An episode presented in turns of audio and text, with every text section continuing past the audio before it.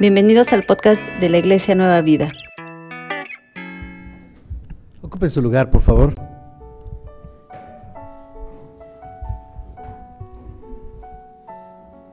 En una ocasión se acercó un hermano recién eh, convertido al Evangelio y me pidió que orase por él porque en su trabajo pues estaba sintiendo mucha, eh, mucho rechazo, mucha crítica por el Evangelio. Y lo que pasa es que a él lo invitaban a que participara constantemente a las fiestas de la empresa. Eh, pero él había venido al Evangelio y él no solamente no participaba de esas actividades, sino que además al ver que había muchos excesos, se acercaba a ellos y les decía, esto a Dios no le agrada, esto está mal, esto es pecado, etc. Y entonces él decía, es muy difícil tratar de ser justos en medio de un mundo que es injusto.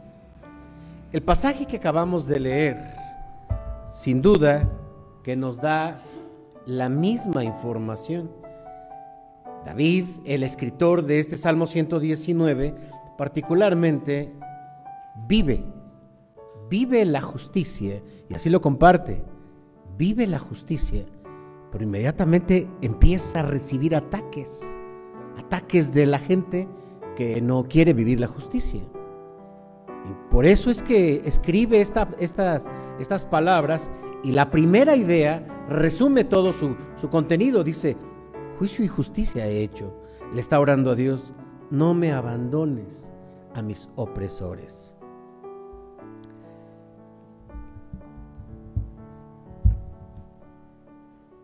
Yo no sé si alguna ocasión ustedes han pasado por algo similar, que intentan hacer las cosas bien, intentan vivir de acuerdo a lo correcto, a lo correcto de Dios, por supuesto, y comienzan a recibir rechazo de parte de los demás.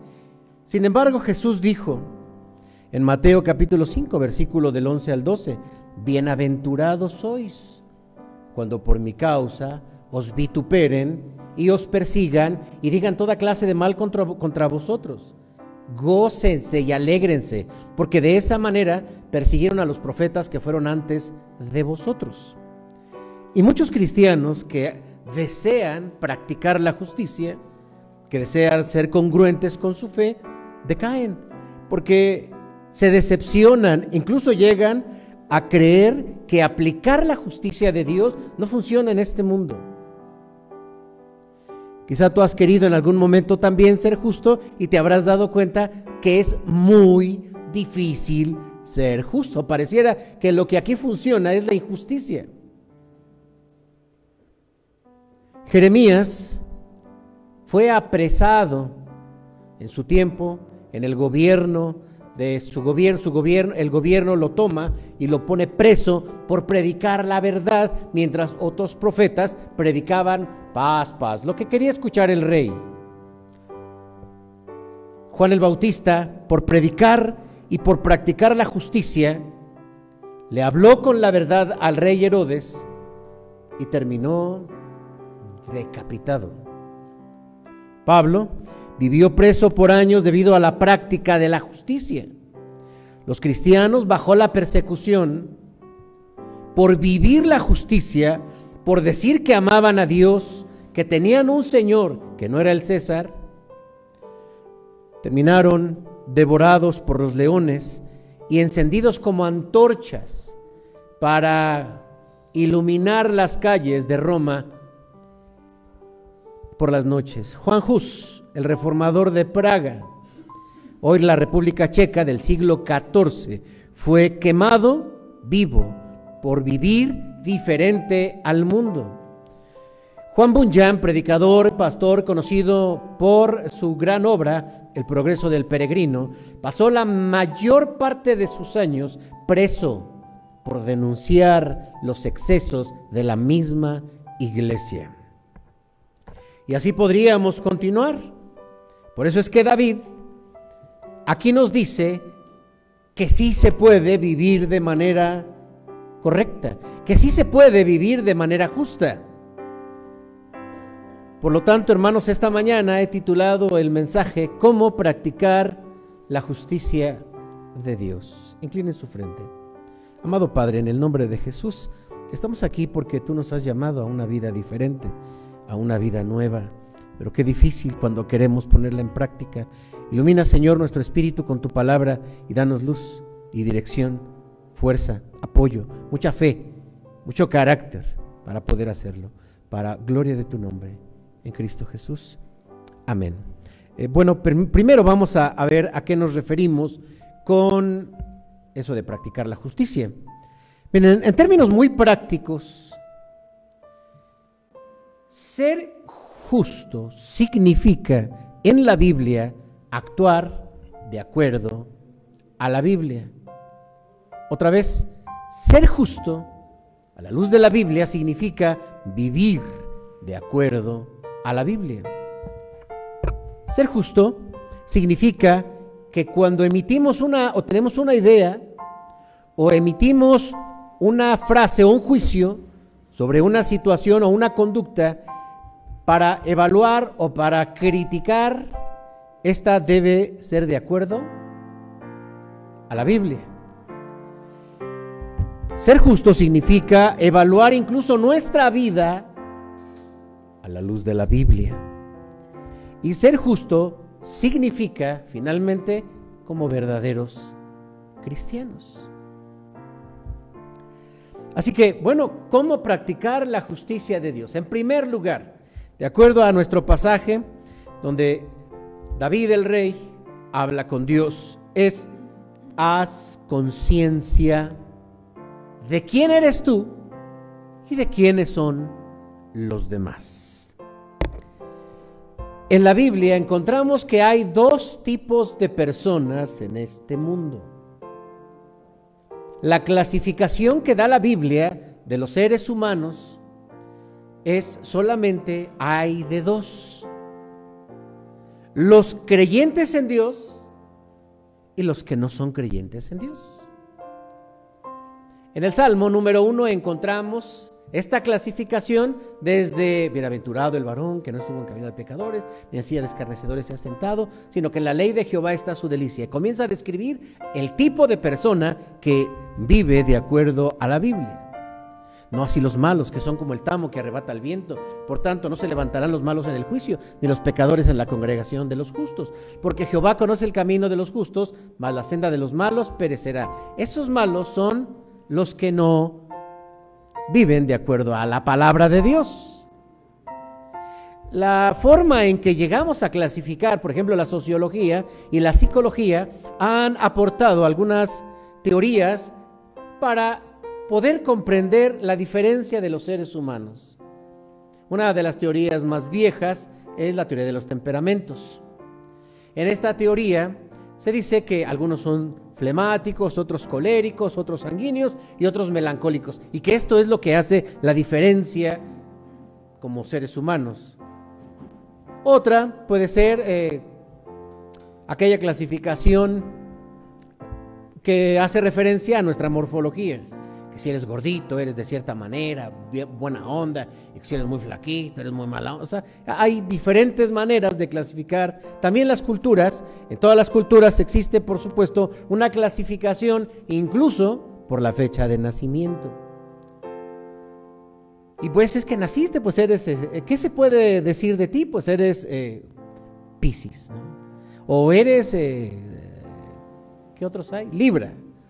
O Leo, o Tauro, o Sagitario. Es otra forma de clasificar. Esa es una clasificación meramente humana, pero ninguna clasificación en esta vida hace una diferencia entre lo moral, en la forma de ser, en lo correcto lo incorrecto. No, no existe ese término en, en la clasificación humana. En la Biblia sí. Entonces yo te pregunto con toda honestidad, no para que me la respondas, para que te la contestes tú. Eres un hijo de Dios que cree en el Evangelio o no hay de otra, ¿eh? O eres de los que son incrédulos. Quisiera yo pensar que porque estamos aquí, porque decimos, nos decimos cristianos, entonces nos queda eh, el rango de ser del grupo de los hijos de Dios. Por lo tanto, necesitamos entonces tener muy claro de quiénes somos nosotros y quiénes son los que no creen en el Evangelio. Porque dice el versículo 122, afianza a tu siervo para bien, no permitas que los soberbios me opriman.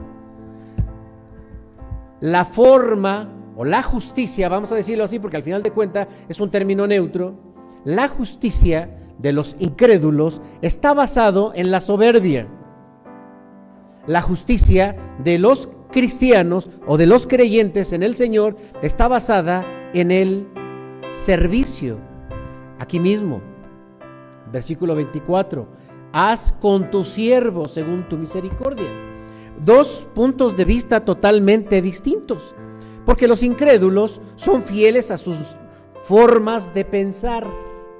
Pero las formas de pensar de aquellos que no están en el Evangelio, porque todos tenemos una referencia finalmente de vivir, es el materialismo, es el humanismo, puede ser el ateísmo. Y así se juzgan y así actúan. Pero son soberbios porque sienten piensan y proclaman que no necesitan de Dios. La justicia que viene de un hijo de Dios, que viene de un creyente, nos vemos como servidores de Dios en medio de su reino, porque los cristianos nos vemos como siervos de Dios que entendemos que en este reino de Dios hay una autoridad que es Dios y que Él a través de su palabra nos dice cuál es su voluntad y a partir de ahí necesitamos vivir.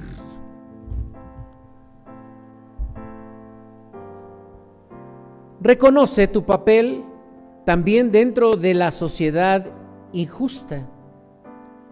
Tú y yo somos llamados a salir de esa sociedad que no tiene a Dios, que no confía en el Evangelio hemos sido llamados a ser distintos. Todos los que venimos al Evangelio iniciamos una vida nueva. Por eso dice también el Evangelio, dijo el Señor Jesucristo.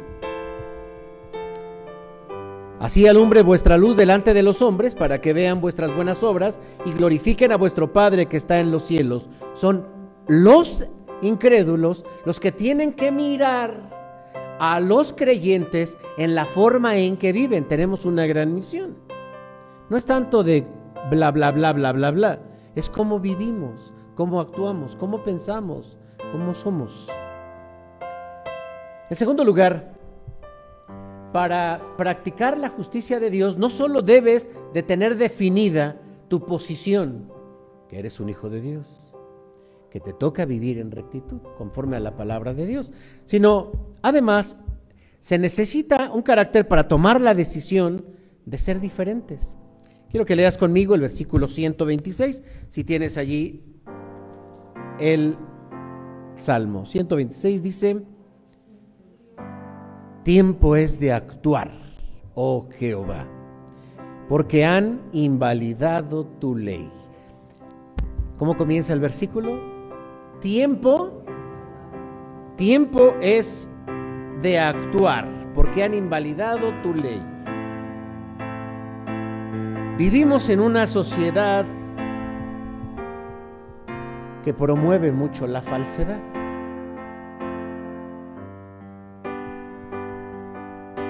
Y promueve mucho la falsedad porque el hombre es falso.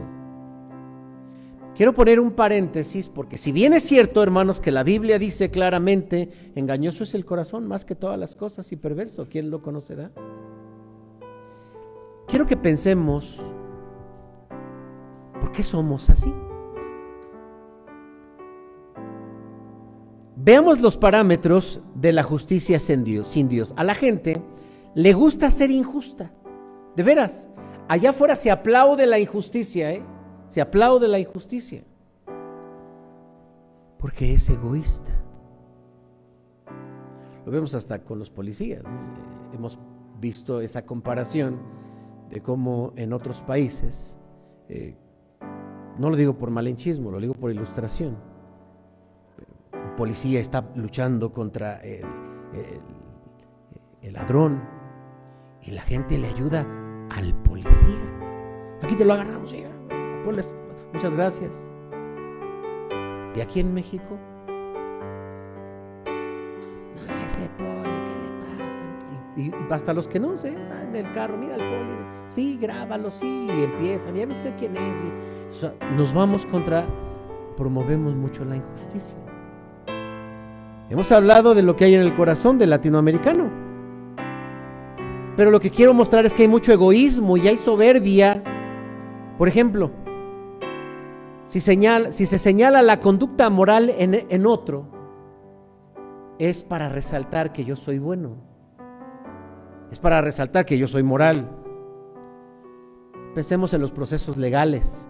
Si tienes que seguir un orden, ah, ¿por qué tonto eres? No, que, tiene palancas, ya lo pasaron adelante. Ay, es inteligente. Pasa lo mismo cuando te juzgas a ti mismo, cuando nos juzgamos a nosotros mismos, pues nos vemos buenas personas. Miremos a Facebook, veamos las redes sociales, los estados de WhatsApp, veamos Instagram. Instagram. Fotos para la cámara, pues sonreímos para mostrar que somos felices haciendo lo que hacemos. El hombre tiene que esconder su verdad. Tengo que esconder su verdad. Hay que poner falsedades. ¿Por qué? ¿Por qué? Sería... Mm, eh, me parece que no sería suficiente decir que solamente porque hay, hay una raíz en el corazón del hombre que es el pecado. Pero hay una necesidad también que le lleva al hombre a mostrar una parte de su vida, la parte bonita de su vida, o crear esa parte de su vida, porque tiene miedo al rechazo. Y porque tiene miedo que la gente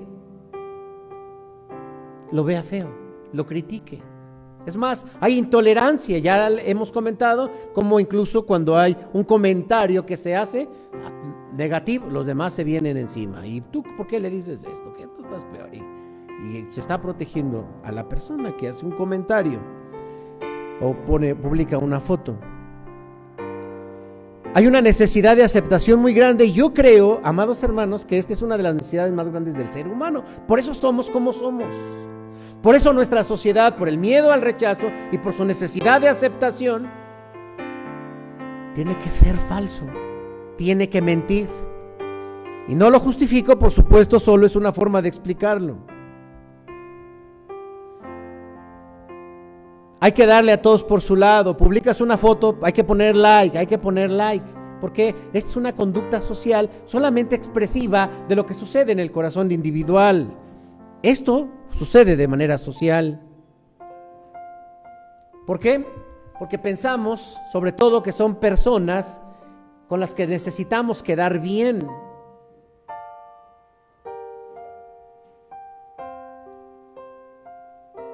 Ahora la pregunta no es si desea ser como ellos.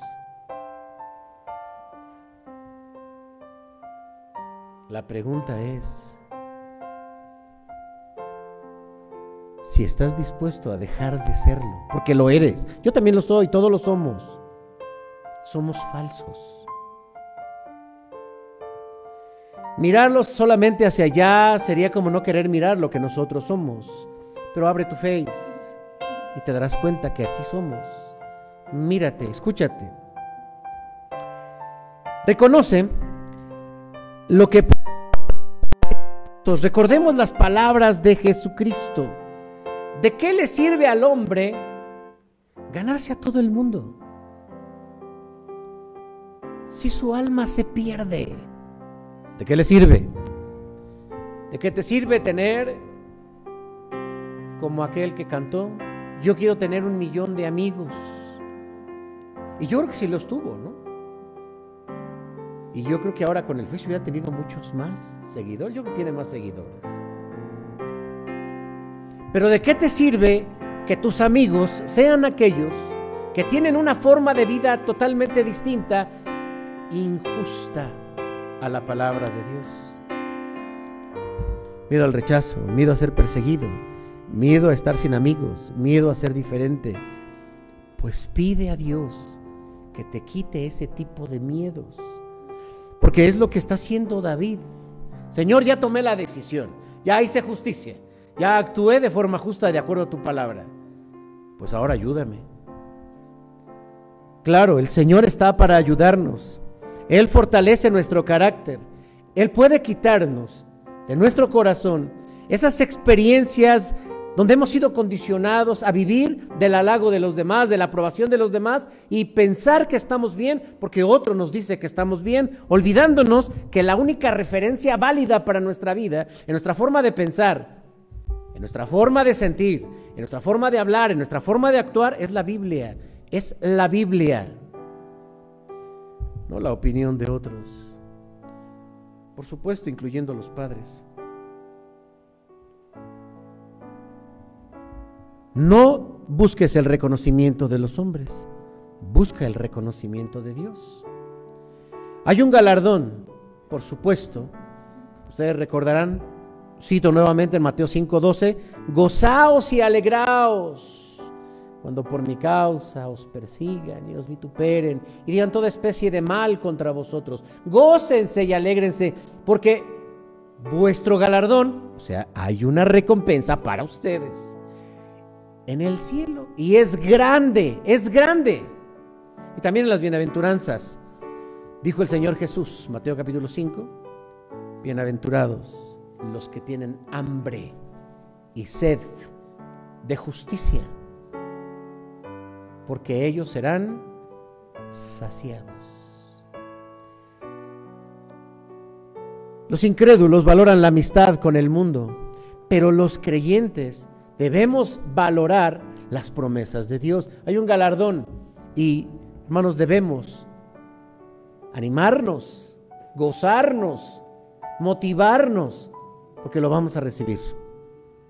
En tercer lugar, necesitas un carácter, sí, para vivir la justicia de Dios, me lo estoy imaginando porque ya no está, pero está este versículo, eh, el, el 22, por favor. Bueno, ¿cómo practicarla? Afianza a tu siervo para bien, no permitas que los soberbios me opriman. Se necesita un carácter resiliente. Para practicar la justicia se necesita un carácter resiliente. Quiere decir que esto no es para los débiles. ¿Se acuerdan de, por cierto, me acordé de aquella novela de Juan Bunyan, El progreso del peregrino? Que le acompañaba a Peregrino, que iba en busca de la ciudad celestial, alguien se le pega y llevaba el nombre de flexible. Y flexible se amoldaba rápidamente con el mundo. Esto de ser justos no es de los débiles. Es más, yo pensaría que los débiles sufren mucho los défiles decaen. ¿Qué es la resiliencia? La resiliencia es, una, es un concepto que se utiliza cuando la gente enfrenta eventos difíciles en su vida. ¿Cómo se recupera de esos eventos que pueden ser traumáticos? Como las pérdidas, pérdida de un ser querido, pérdida de una relación, un divorcio, pérdida del trabajo, una enfermedad difícil, un ataque terrorista, un terremoto, que Dios nos guarde, que hoy, miren que eh, decía su hermano Alfredo, por cierto, mandó un, video muy, muy, eh, muy bueno y muy apropiado al, a nuestro chat de la iglesia, que efectivamente muchos tienen el temor. En el 2017 fue el, temblor, ¿se acuerdan? Estaba yo en un simulacro, estaba yo en un hospital, me sacaron, estaba yo en un hospital. Eran como las once y media. Y me estaba yo acordando de cómo había pasado eh, en mi experiencia el terremoto del 85. Y, y de pronto dije, si hoy temblara, No, no, no, pues sería demasiada coincidencia. No, ¿qué va a temblar? Cuando estaba temblando yo decía, pues es que el hombre podrá pensar lo que quiera, pero Dios es el que tiene el control. ¿Cómo te repones de una situación donde pierdes todo, ahora con las inundaciones, ahora con las, eh, las caídas de las rocas del cerro? ¿Cómo te repones de una situación así? Eso se llama resiliencia y tiene que ver con el carácter y últimamente esto es lo que se ha buscado en el ser humano. Se habla mucho de la resiliencia en todas partes, ya no como un elemento de la física o de la psicología. Ahora se habla de que necesitamos seres humanos ya no tan chillones. Seres humanos cuando le pasa algo se ponen a llorar. Necesitamos una sociedad fuerte, pero concentrémonos en esto. Para, para practicar la justicia también se necesita el carácter.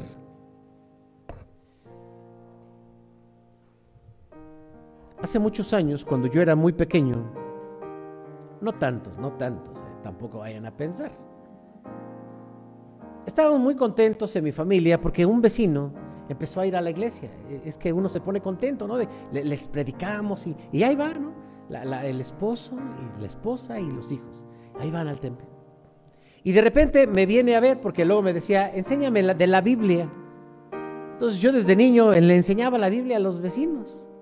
Y también iba a orar por ellos, porque se puedes venir a orar por mí, sí. Y no tendría yo ni 10 años. Entonces me dice este vecino, oye José Luis, quiero venderte mi Biblia y quiero venderte mi himnario. ¿Y por qué? Porque ya no vamos a ir a la iglesia. Pero si ya hasta se iban a bautizar, sí, pues ya no. Es que ya nos están criticando mi mamá, mi suegra, nos dicen hermanitos.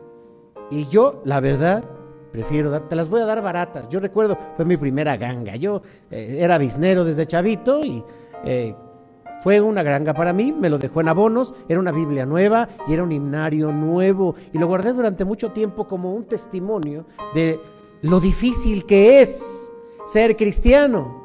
En un momento podría yo decir los temerosos, eh, tembeleques, eh, chillones, no aguanta nada. Pero hoy que he crecido, Dios me ha permitido ver y entender que ser creyente y que ser congruente y que soportar los rechazos se necesita al Espíritu Santo en el interior. Porque Él es el que nos sostiene. Así también estaba David. Solo que David, a diferencia de, de Chano, Chano era mi vecino. A diferencia de mi vecino, que se deshizo de su Biblia, de su himnario, y ya no quiso ir al, templo, David busca a Dios y le dice, sí, se siente canijo, es difícil, ya no me habla, ya no tengo cuates, ya no tengo amigos, y todos los que salían conmigo ya no quieren participar conmigo porque estoy cumpliendo o quiero, estoy viviendo la justicia. Y el Señor le soporta, y el Señor le ayuda. Y eso es lo que debemos hacer nosotros, confiar en Él. Porque nuestro carácter humano en realidad solamente tiene fuerza en Dios. Él renueva nuestra fuerza, Él nos da consolación, Él nos sostiene. En medio de las adversidades es Él, es Él, es Él.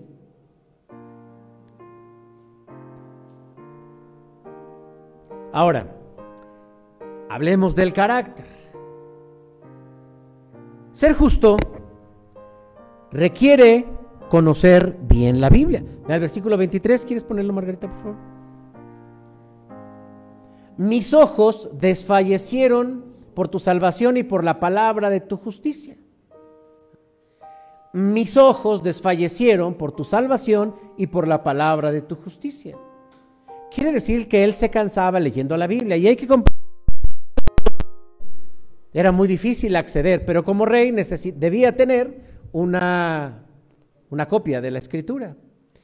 Lo cual me hace pensar en lo que narra Martín Lutero en su testimonio, que siendo él un monje en, en el monasterio, había una Biblia, solo una Biblia.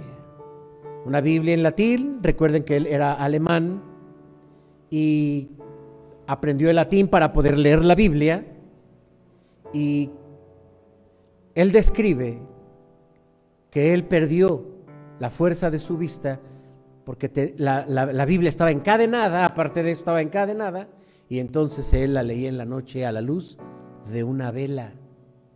Martín Lutero, si estuviese aquí frente a nosotros, eh, diría, repíteme por favor el, el, versículo 23, ah, mis ojos desfallecieron por tu salvación y por, por, la palabra de tu justicia. Así me pasó, diría él. Yo he leído tanto la Biblia y ah, ah, eh, no había, pues como ustedes, que lámparas, que son, ¿cómo se llaman esos para leer este, los libros? Eh, que le pones menos luz, le pones más luz, para que no te afecte la vista. Se desgastó. Por supuesto, hablamos aquí de los hábitos de un cristiano. Estamos hablando de alguien que leía la Biblia. Ser cristiano requiere nuevos hábitos que no teníamos cuando estábamos afuera de la iglesia, cuando no éramos cristianos. Entre estos hábitos está ir a la iglesia o ir al templo. ¿Cuál otro?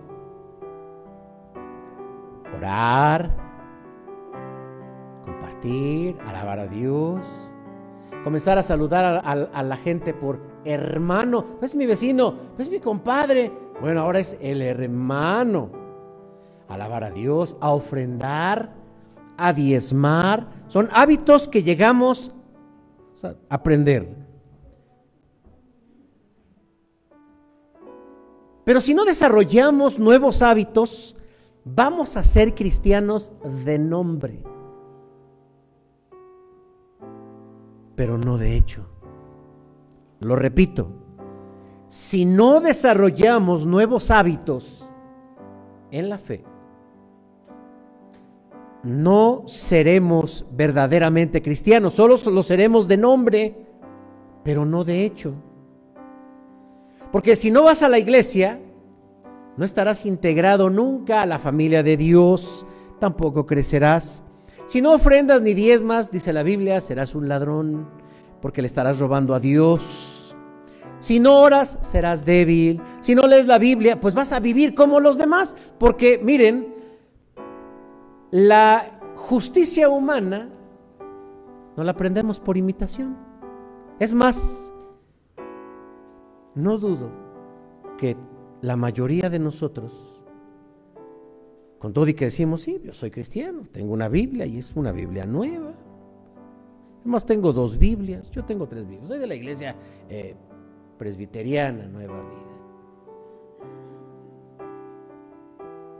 Pero si nosotros no vivimos el Evangelio, nosotros somos como los demás. Pensamos como los demás. O sea, me refiero a los demás, a aquella clasificación en la que había en primer punto los no cristianos. Hablamos como los demás, actuamos como los demás. Por lo tanto, se requiere de nuevos hábitos. Y si tú no estás dispuesto a hacer estos hábitos, nunca vas a poder vivir la justicia de Dios. Vas a vivir como la justicia del hombre. También necesitas un carácter firme para soportar el rechazo y la opresión de los demás necesita sabiduría para aplicar la justicia. Versículo 125, por favor. Y es que, ¿de qué otra manera? ¿De qué otra manera podríamos empezar a ser justos? Si no me alimento de la palabra, pues entonces ¿de dónde viene mi forma de pensar, mi forma de sentir, mi forma de actuar? Pues del mundo. Tu siervo soy yo, dame entendimiento para conocer tus testimonios. Sabiduría. Francis Schiffer, un pastor presbiteriano, teólogo suizo del siglo pasado, escribió un libro que se titula ¿Cómo debemos entonces vivir? También lo hizo en una serie de videos que están en YouTube y así se, se conocen como serie ¿Cómo debemos entonces vivir? La recomiendo, es muy interesante y es muy accesible, es fácil de comprenderla. Porque en este, en este trabajo él compara la forma de vida de las filosofías del mundo. ¿Funcionan? ¿No funcionan? ¿Por qué viene una filosofía, una forma de vida? Comparándola con la forma de vida del Evangelio. Él concluye que la mejor forma de vivir es según el Evangelio. Por lo tanto, deja que la Biblia forme realmente tu vida tu forma de pensar, tu forma de hablar, tu forma de actuar, pero no por osmos. Hay gente que se duerme con la Biblia, de verdad. Así no funciona. A lo mejor se siente como, pues no está mi osito, agarro la Biblia. Lo que funciona es que la leas, lo que funciona es que dejes que la palabra de Dios haga mella, haga huella, haga los cambios que necesitas para que cuando tú hables, hables como alguien justo. Cuando tú expreses tus pensamientos, expreses una opinión de lo que sea, de lo que sea, lo hagas desde el punto de vista de la Biblia. Cuando tú pases por alguna adversidad, salgas adelante de acuerdo a la palabra y al Evangelio. De acuerdo a la palabra de Dios y de acuerdo al Evangelio. Termino. Ser justo es un anhelo de todos los seres humanos. Todos añoramos un mundo donde no haya maldad. Algunas canciones que lo han representado está aquella de We Are the World. No sé si lo dije bien, pero hay que afinar el oído. Nosotros somos el mundo. Ah, otra versión en español. ¿Se acuerdan aquella de eh, cantó en los ochentas, por ahí así. Esa canción se tituló Cantaré, cantarás. Otra de las eh, canciones famosas que nos habla de ese idealismo es la de John Lennon, Imagine, Imagina. Un lugar feliz y bonito. Sí. Y nos gusta. Y lo vemos cuando comparamos tanto sufrimiento que hay. Ojalá que hubiese un lugar, un momento donde no hubiese dolor, donde no hubiese enfermedad, donde no hubiese tanta maldad, donde ya no nos lloviera tanto, donde no pase todo lo malo. Un lugar bonito donde todos nos veamos y solo nos sonriamos. Y ya después de que se voltean, no te digan otras cosas, sino que te sigan riendo en su corazón. Sí, todos lo anhelamos. ¿Por qué? Porque nos espanta el ser humano. Porque nos espantamos como somos. Porque debiese darnos, a un nivel de conciencia, vergüenza de cómo pensamos. Vergüenza de cómo hablamos. Vergüenza de cómo actuamos, de cómo sentimos, de cómo herimos debería de darnos incomodidad, porque solamente de esta manera buscaremos que hay una forma de vivir en justicia, y esa forma de vivir en justicia es en Jesucristo, es en el Evangelio, y que se puede, David lo hizo, y muchos creyentes que han sellado su vida y su fe con la muerte incluso por el rechazo humano, rechazo político, rechazo legal, por supuesto que se puede. Solos no estamos. Si nos ponemos en las manos de Dios y buscamos realmente ser diferentes, ser justos, si tú ya estás cansado de tu forma de ser, ya no te aguantas a ti mismo, ya no soportas tu carácter, te avergüenza tu forma de ser. Por un lado dices que eres cristiano, pero por otro actúas como el mismo demonio. Es el momento de venir al Señor. Te pido que inclines tu frente y que hagamos una oración. ¿A quién iremos, Señor? ¿A quién iremos? Más cuando estamos frente a una realidad de lo que vivimos, de lo que somos, de lo que no te agrada. Perdónanos, porque a veces, Señor, somos conscientes de que pues decimos que somos cristianos, la verdad vivimos como los no cristianos. Perdónanos, perdónanos porque somos una semilla que tiene que crecer y tiene que dar fruto. si no hemos entendido el Evangelio, Señor, permite que tu Espíritu Santo abra nuestra mente. Y si ya lo hemos entendido, pero nos hemos enviciado, perdónanos, Señor, perdónanos, perdónanos, ayúdanos a ser diferentes, ayúdanos a ser justos. Para ti, para ti, no para los demás, para ti, Señor. Y que, de que somos íntegros, de que somos congruentes, de que somos lo que predicamos. Sin ti solo seremos hipócritas. Sin ti solo seremos religiosos. Sin ti seremos como los fariseos, los publicanos y los escribas. Sin ti seremos como el mundo. Pero bueno, ellos por lo menos dicen, yo no soy cristiano, yo no tengo el Evangelio, ni tengo la Biblia. Pero nosotros sí, somos creyentes y tenemos el Evangelio y tenemos la Biblia. No permita, Señor, que terminemos como ellos. Te lo rogamos en el nombre de Jesús. Amén. Si quieres aprender más acerca de Dios, te invitamos a seguir en nuestras redes sociales que son Spotify, INP Nueva Vida, JM, Facebook, Iglesia Nacional Presbiteriana Nueva Vida, YouTube, INP Nueva Vida, JM, Instagram, arroba INP Nueva Vida. El correo electrónico, si nos gustas contactar, es inpnuevavida, arroba gmail.com. Dios te bendiga.